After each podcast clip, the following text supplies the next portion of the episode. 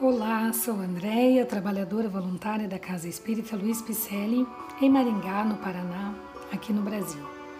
Como venho feito, venho fazendo é a leitura do livro Pão Nosso, que é o segundo livro da coleção Fonte Viva, ditada por Emmanuel e psicografado por Francisco Xavier. Hoje o capítulo intitula-se Pensamentos. Quanto ao mais, irmãos, tudo o que é verdadeiro, tudo o que é honesto, tudo o que é justo, tudo o que é puro, tudo o que é amável, tudo o que é de boa fama, se há alguma virtude e se há algum louvor, nisso pensai.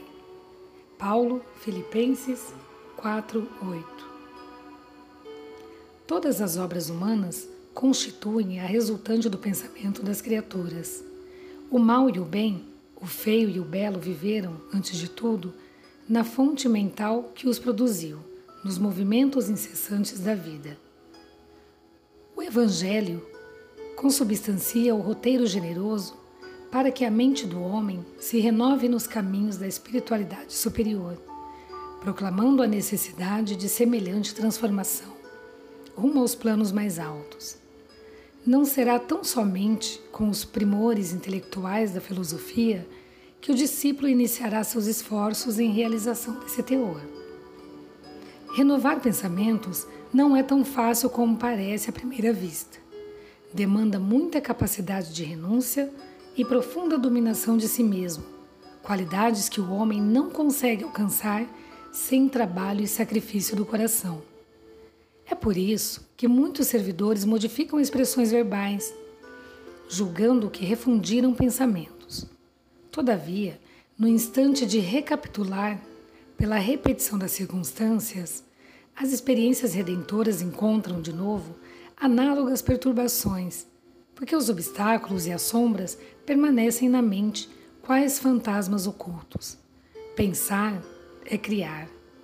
A realidade dessa criação pode não exteriorizar-se, de súbito, no campo dos efeitos transitórios, mas o objeto formado pelo poder mental vive no mundo íntimo, exigindo cuidados especiais para o esforço de continuidade ou extinção. O conselho de Paulo aos Filipenses apresenta sublime conteúdo. Os discípulos que puderem compreender-lhe a essência profunda, buscando ver o lado verdadeiro, honesto, justo, puro e amável de todas as coisas, cultivando-o em cada dia, terão encontrado a divina equação. Nossos podcasts são leituras de mensagens da doutrina espírita para assim entendermos o Espiritismo redivivo. Essas mensagens são ditadas pelos espíritos e codificadas por Allan Kardec. Outras são psicografadas por médiuns de renome, sempre nos trazendo uma doutrina reveladora e libertadora, como temos visto. Agradecemos a sua presença e esperamos que você tenha gostado. E se você gostou, mande um alô nas nossas redes sociais, pelo Facebook, do Instagram, com o nome Celpipicelli. O nosso site é o www.celp-picelli.com www.cultura.com.br. Lá constam nossas atividades presenciais, endereços e telefones. Também fazemos lives todas as sextas-feiras às 20h30.